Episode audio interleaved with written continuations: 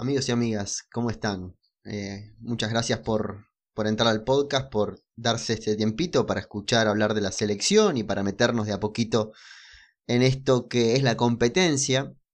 Fueron varias entregas empecé a hacer podcasts exclusivos el primero de febrero y fueron varias entregas, si no me equivoco son 14 o 15. Seguramente ustedes sabrán mejor que yo porque el título lleva el nombre.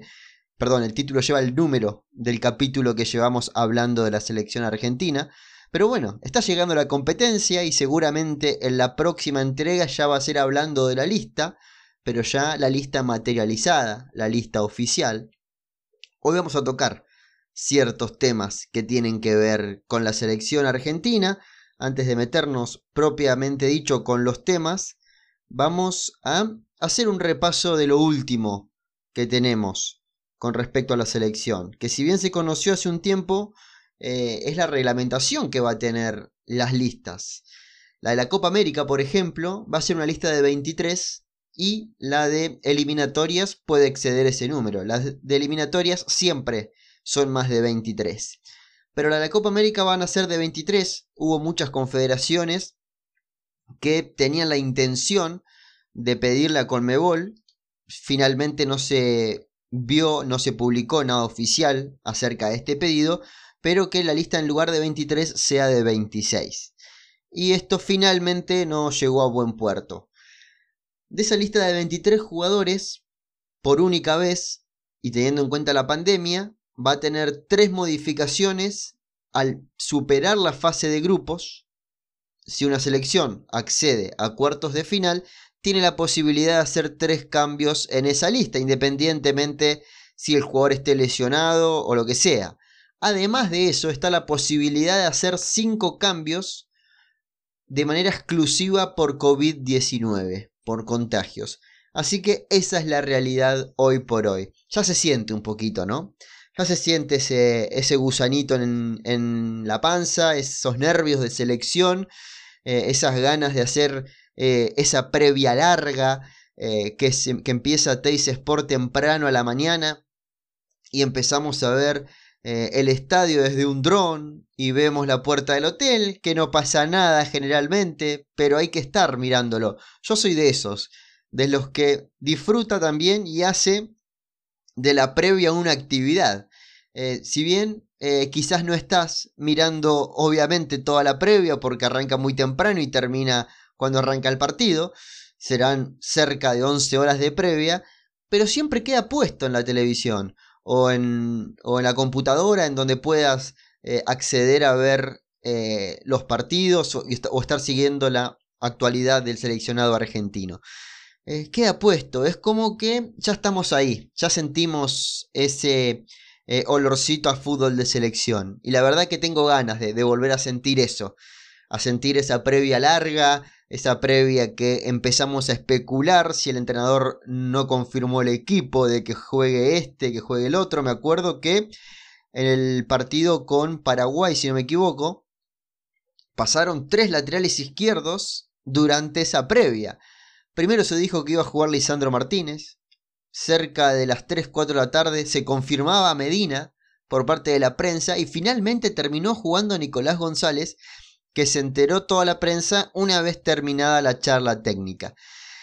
Em, es verdad, eh, hay que llenar espacios, y hay mucha gente que opina y, a los periodistas por ahí nos llegan informaciones eh, que, que no son ciertas. De hecho, yo también me subí a, esta moción de que iba a jugar Lisandro Martínez eh, aquella noche frente a Paraguay. Y, y finalmente Scaloni nos sorprendió. Me gustaría, y ya es un deseo personal y, quizás no tiene nada que ver con el tema de lo que vamos a hablar, lo que vamos a hablar hoy, pero me gustaría que nos enteremos cuando eh, la selección argentina lo publica en Twitter. ¿Qué quiere decir eso? Que no se filtró nada. Que la burbuja no es solamente sanitaria, sino que lo que pasa en ese vestuario queda ahí y nadie se entera. Eh, sería bueno y sano también. Eh, en la Liga Española pasa mucho esto, de que son muchas especulaciones en la previa, pero el entrenador eh, comunica a la prensa a través de Twitter el equipo y por ahí tiene muy poco que ver con lo que se hablaba en la previa. pero empezamos a sentir ese gustito de selección. Decía, la lista de, eliminatoria va a ser un poquito más grande, porque hay que tener en cuenta que hay jugadores apercibidos, eh, está Otamendi que no puede jugar, así que eh, no exclusivamente tienen que ser 23, sino que sí 23 van a firmar planilla.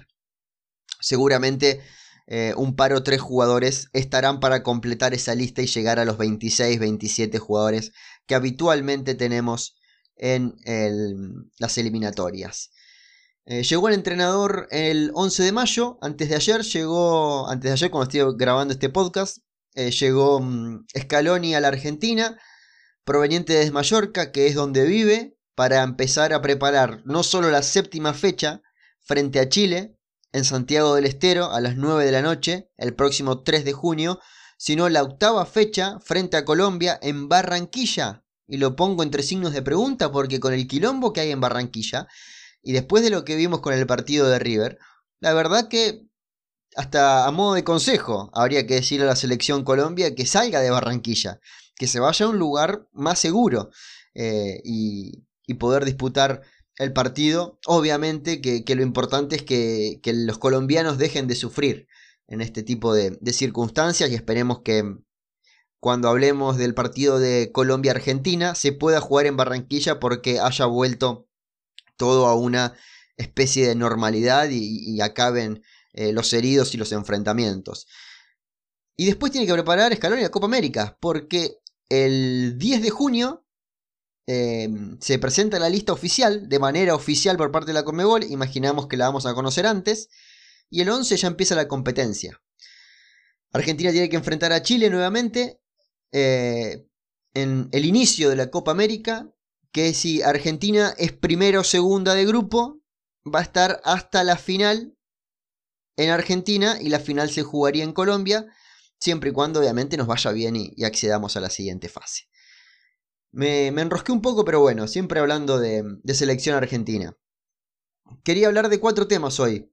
Como siempre, tratamos de, para los que son nuevos, para los que se están sumando, que muchas veces me sorprendo de eso, que haya gente que conozca primero el podcast que el canal de YouTube, que por ahí es eh, a donde eh, empecé con esta movida de selección argentina.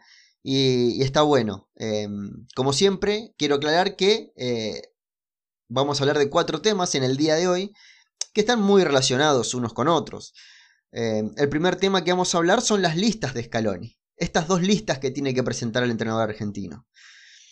El segundo tema va a ser Ángel Correa. Tratamos siempre de hacer una especie de perfil o de descripción de la actualidad, de cómo llegó algún jugador de la selección argentina. El de hoy va a ser Ángel Correa. Otra especie de apartado que tiene cada capítulo es buscar la comparativa entre dos jugadores. Em, el, ¿A quién querés más? ¿A papá o a mamá? En este caso sería ¿a quién querés más? ¿O quién eh, cree, o a quién apoyás más? ¿A Dybala o a Papu Gómez? Esa va a ser la disyuntiva de hoy. Y cerraremos eh, con las declaraciones de Leonel Scaloni en el diario Marca. Quizás, mientras estoy diciendo esto, quizás estos, estos temas van a ir em, cambiando el orden del que fui dando, porque lo de las listas de Scaloni va muy relacionado con lo que eh, dijo en el diario Marca. Empecemos con las listas de Scaloni. Decíamos que el domingo, no lo habíamos dicho todavía, pero les digo que el domingo se espera que Scaloni complete la lista ya con los partidos del fútbol local terminados, los cuartos de final terminados, con la Liga Europea terminada la anteúltima fecha de prácticamente todas las ligas europeas. Que ese domingo termine la lista y que a más tardar el martes se dé a conocer a la prensa y, a todos. Em, se espera esta fecha. Eh, hace mucho que estamos esperando una lista argentina, por favor. Necesitamos que, vuelva a jugar nuestro seleccionado. Eh, una lista que eh, va a ser para eliminatorias, o sea que va a tener más de 23 jugadores. Imaginamos que va a tener 26 o 27 jugadores. Después el 10 de junio, como decíamos, se recorta en 23. De esta lista hay 17 nombres que saben que van a estar que sinceramente no van a estar a la expectativa de esa lista. Porque ya hay un diálogo con ellos, hubo un seguimiento durante todo este tiempo de ausencia de selección argentina. Recordemos que el último partido de la selección argentina fue eh, por allá la, por la segunda semana de noviembre. Así que la cuestión eh, se alargó bastante, por lo que el cuerpo técnico se, divide los jugadores eh, para tener comunicación con ellos y que sea todo más directo y más fluido con los jugadores del seleccionado argentino. Habló también Scaloni en el diario Marca de, de su relación con Messi. 17 jugadores que decían no van a estar a la expectativa de, esa lista porque saben que van a estar. Eh, mientras armé la lista de esos, 17, creo que dos eh, puede que, que, aprieten el puño. Eh, o por lo menos esa mañana de lunes o de martes cuando se publique la, la lista, algo de duda les aparezca. Los que saben, Armani, Andrada, y Andrada creo que es uno de esos dos que em, van a estar pendientes de eh, la lista, pero no tanto como los que vamos a nombrar más adelante. Tagliafico, Otamendi, Martínez Cuarta, Montiel, Paredes, Rodrigo de Paul, Ezequiel Palacios, Marcos Acuña, Giovanni Lochelso, Lucas Ocampos, Ángel Di María, Lionel Messi, Lautaro Martínez, Germán Pesela y Nicolás González. Andrada y Pesela pueden ser de que eh, me haya precipitado y los haya incluido muy rápidamente en esta lista. Pero creo que están. Es muy difícil que no estén. Los dos son partes del proceso de hace mucho tiempo. La duda de Andrada es por nivel, por este altercado que ha tenido con el tema de estar ausente en Boca por un test negativo, un test positivo, perdón. Em, en Ecuador, que ha cortado un poco su continuidad y, ha aparecido Rossi y lo está haciendo bien en Boca. Y lo de Pesela es porque sus lesiones y su contagio hizo que todavía no se ponga la camiseta argentina en más de un año y medio. Así que por eso nada más tengo duda de ellos dos. Pero hay un grupo más grande que ese domingo por la noche, imaginemos que es el domingo por la noche, cuando terminan los partidos de, de cuartos de final, que Scaloni eh, publica la lista, ese domingo por la noche no van a salir a cenar con la familia eh, en el lugar del mundo que estén. Eh, no van a estar mirando, no sé, Masterchef, por decir algo. Van a estar atentos al Twitter. Porque son nombres que, si bien son partes del proceso, algunos, son partes del proceso en una lista más grande, en una lista que era para eliminatorias si bien esta primera lista es para eliminatorias, eh, va a ser algo más eh, llevado hacia la Copa América. Van a ser nombres que eh, alguno más, alguno menos, serán los que están en la Copa América. Y hay otros que no han estado en el proceso, pero pasó tanto tiempo sin jugar la selección que su nivel los invita a estar en el proceso. Su nivel les abre la puerta a la selección argentina. Pero no sabemos la decisión del entrenador. Escuchaba ayer a Rulli que eh, hablaba en Teis Sport y decía, me siento con nivel para estar en la selección argentina, pero el que elige es el entrenador y muchas veces va por eso la cuestión, por lo que elige el entrenador. Muchas veces tu nivel es bueno, pero el entrenador vio cosas en otro jugador que los hace mejor y, y muchas veces deja jugadores injustamente afuera por el nivel de otros que por ahí no lo están haciendo bien o no lo hacen tan bien como ese que estamos nombrando. El entrenador elige y muchas veces eh, sigue su instinto. Y miren si no sigue su instinto Scaloni, que eh, tener a De Paul es parte del instinto de Scaloni, tener a Nico González es parte del instinto de Scaloni. No digo que no tengan nivel para estar en la selección, digo que cuando empezaron a estar en la selección no los pedía nadie. Y Scaloni vio nivel, vio algo en ellos y hoy no dudamos de que van a estar en la Copa América. Jugadores que van a pelear por esas 6, 8 plazas, 6 para la Copa América, 8 o 9 plazas teniendo en cuenta eliminatorias. Los dos Correa, tanto Ángel como Joaquín, Papu Gómez, Alario, que si bien muchas, muchos sitios web y muchos medios de comunicación lo daban como ausente para la Copa América, está a disposición del cuerpo técnico de la selección argentina, está en Argentina y eh, se espera que para la Copa América tenga un panorama aún mejor. Icardi, ante la ausencia de Alario, Icardi va a estar pendiente ese domingo a la noche de lo que pueda llegar a pasar. Alexis McAllister, que ha tenido un buen comienzo este año 2021 en el Brighton, pero ahora sobre el final ha dejado de tener protagonismo. Pero es un jugador que habitualmente lo convocaba Scaloni.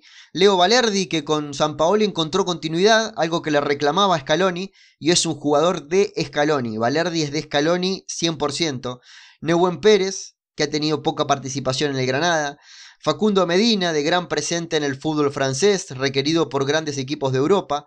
Cristian Romero, el primer caso de un jugador que no es parte del proceso Scaloni, pero que tiene nivel para hacerlo.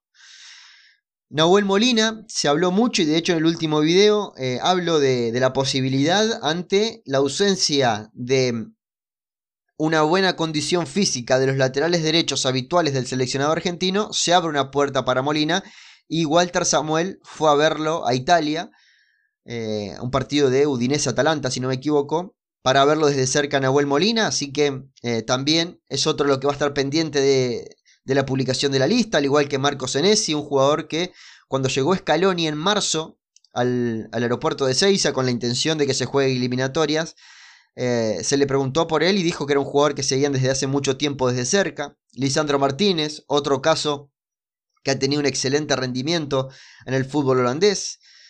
Dybala y Agüero, que son cracks, pero no están teniendo quizás la continuidad en sus clubes en el último tiempo, por lesiones, por decisiones técnicas, por lo que sea, que los hace llevar a un nivel de selección. Y creo que, si bien son jugadores para estar adentro de la lista, hoy eh, hay que ver en qué condiciones llegan a esta múltiple competencia.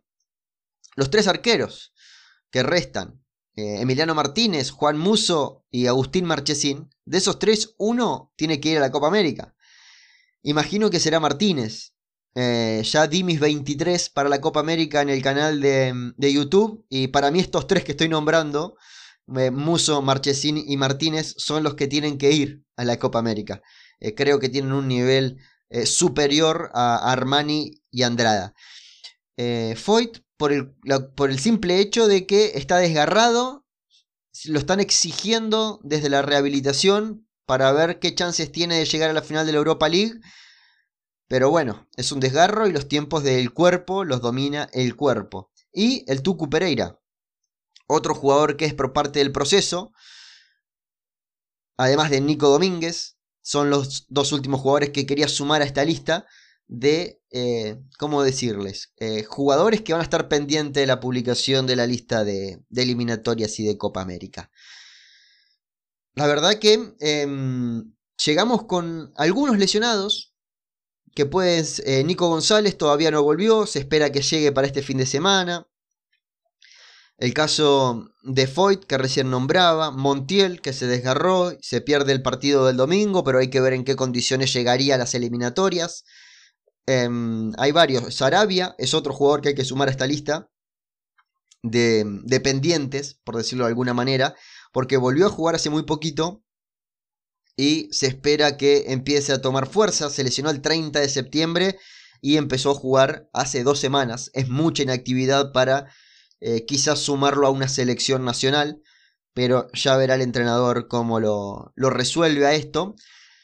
Va a ser una lista que va a traer poca polémica. Sí, va a traer poca polémica porque medio que ya conocemos casi todos. Y a ver, lo más sorpresivo podría ser de que esté Cristian Romero, pero lo de, Romero va a ser sorpresivo si está o si, o si no está. Va a ser así. Porque tiene nivel para estar adentro eh, y sería su primer convocatoria a la selección mayor. Y si se deja fuera al mejor central argentino del momento, la verdad que hace un poquito de ruido.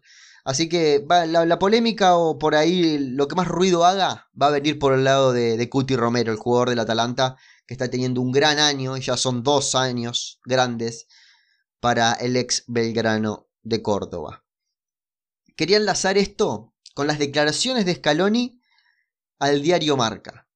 Primero empezó hablando del juego, que creo que, es importante, porque em, dejó leer algo con respecto a las intenciones que tiene, que quizás los que seguimos bastante a la selección eh, imaginábamos que ante la respuesta del sistema que va a utilizar iba a responder una cosa así, que es No tenemos claro el sistema, no creo en los sistemas, lo que sí tenemos claro en la selección argentina es la manera de jugar, con jugadores de calidad, asociativos, y luego tener uno o dos que puedan explotar, como es el caso de Nicolás González o Lucas Ocampos. Ya nombró dos, dos que como para, para avisarles de que van a estar en, en la lista de convocados. Esa es la idea. Apostamos mucho por lo que han estado con nosotros en los últimos tiempos.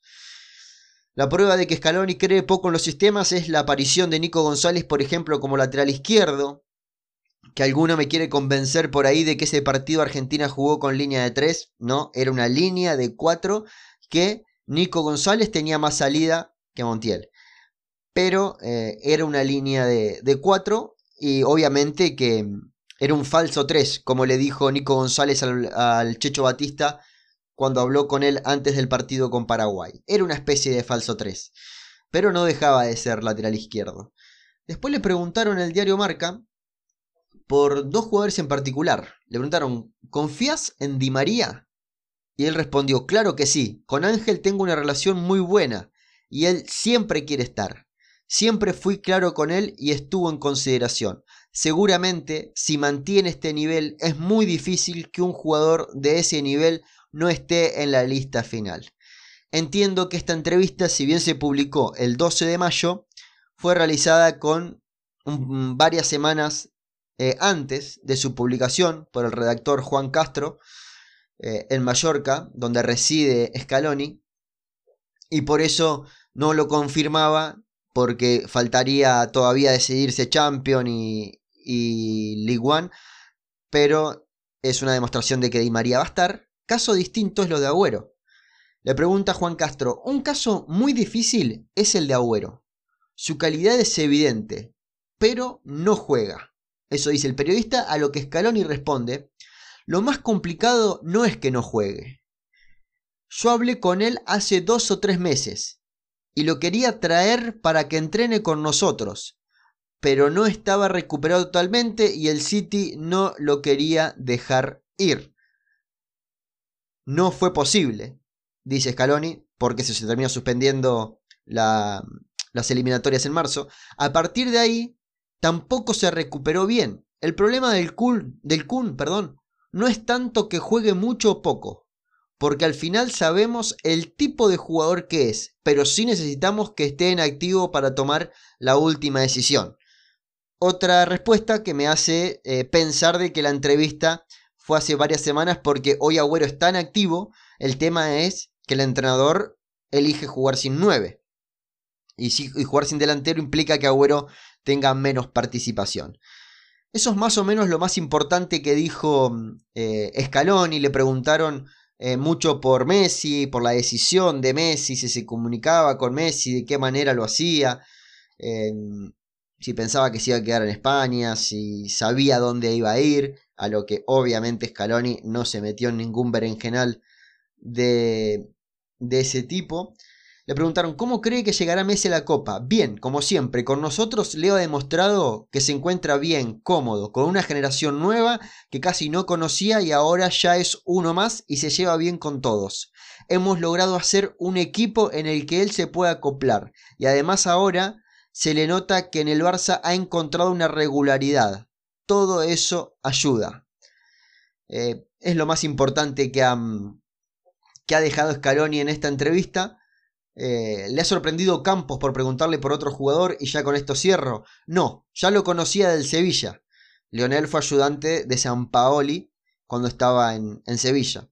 Es verdad que entonces era menos regular, ahora es un jugador bastante más confiable.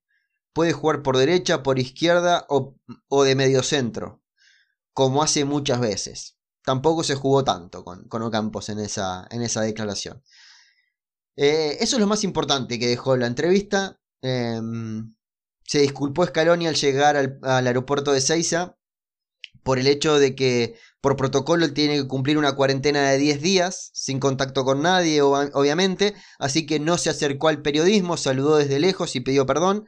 Eh, se fue al periodo de Seiza directamente para cumplir la cuarentena ahí y se espera que, eh, una vez conocida la lista, ya con los jugadores en el país, haga una conferencia de prensa presencial o, por Zoom como se está manejando todo ahora. Metámonos con em, los jugadores. Va a ser un poquito más largo este podcast por lo que estoy viendo. Voy a tratar de, resumir para que no sea tan tanto bodrio. Pero eh, les dije, quería hablar de Dybala o de Papu. Dybala o Papu. ¿Quién de los dos? Tengo que elegir uno, Dybala. Dybala y me duele elegir Dybala.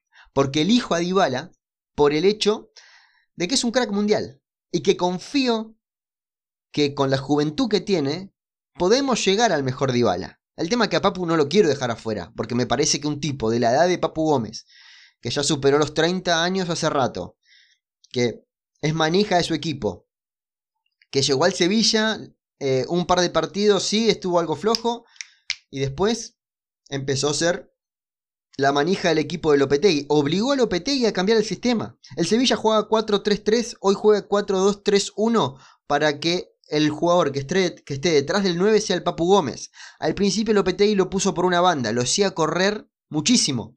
Un tipo que juega mejor con la pelota en los pies. Lo llevó a, la posición de enganche, al media punta, como le dicen en España, y desde ahí empezó a generar fútbol. En Nesiri se cansó de hacer goles en sociedad con Papu Gómez, y hoy los lo mete a Nesiri entre eh, uno de los tres máximos goleadores de la historia de la Liga Española, española de origen africano, que no es poco porque pasaron Eto y compañía por, por la Liga Española. Así que eh, creo que el nivel de Papu es para que esté en la selección, sin duda. El nivel de Dybala es para que esté en la selección, no. ¿Con quién me quedo? Con Dybala por el hecho de que creo que es recuperable. Porque viendo cómo se pudo adaptar Griezmann a Messi, en el Barça, que si bien hoy ya con la liga tirada y, digamos no es positivo el balance del Barça, eh, hubo partidos en los que Griezmann encontró sociedad con, con, Messi. Algo que parecía complicado porque eran dos jugadores del mismo estilo. Eh, empezar a hacer la pareja de baile desde la continuidad está bueno. Y creo que con Dybala se puede eso. Tenemos que aspirar a un mundial en el que juntemos a Messi con Dybala eh, Dybala es la continuidad de Messi. Y, necesitamos obviamente una demostración de interés por parte de Dybala. Porque en las últimas eliminatorias, creo que por una gastroenteritis, quizás me estoy equivocando, ¿eh? Pero por algo muy chiquitito no vino a la selección. Y se esperaba el gesto de que si no podés jugar, venía a entrenar, venía a concentrar. Son 10 días y te volvés. y finalmente eh, obviamente, quizás empujado por la Juventus. Eh, me la estoy agarrando con el pobre Pablo Dybala y, y quizás no tenga em, culpa en esto. Pero se sabe que desde el cuerpo técnico vieron de reojo por esa actitud. Necesitamos también ese Dybala que, que encuentre el compromiso en la selección argentina. En los últimos días vimos muchos jugadores argentinos que están declarando eh, desde el sentimiento, desde las ganas de estar en la selección. Martínez Cuarta diciendo que eh, no le importa que no tenga vacaciones con tal de jugar en la selección argentina. Em, Lautaro hace poquito decía que se siente algo único cuando se pone la ropa, cuando estás en la concentración de la selección argentina y su deseo de, estar. Di María, la gira mediática que hizo cuando quedó afuera de la lista, teniendo un nivel estelar en el PSG. Eh, creo que desde Dybala necesitan también eso, eh, alguna demostración de, de ganas, una demostración de cariño para volverse a meter al seleccionado argentino. Em, números, números de, de Dybala y de Papu. Dybala en esta mm, temporada ha jugado 24 partidos, son bastantes menos de los que eh, imaginábamos, porque en una lesión de ligamentos lo tuvo afuera 11 partidos. Em, hizo 5 goles y dio 2 asistencias en la temporada, todo en la Juventus, sumando Serie A y Champions League.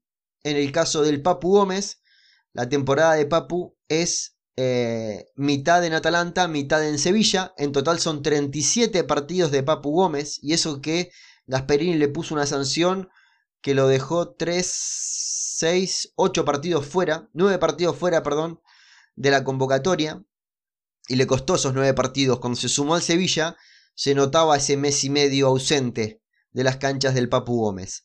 37 partidos, 7 goles, 5 asistencias para el Papu Gómez, que hoy es uno de los jugadores interesantes que tiene, para mí, el mejor equipo de la temporada en la Liga Española.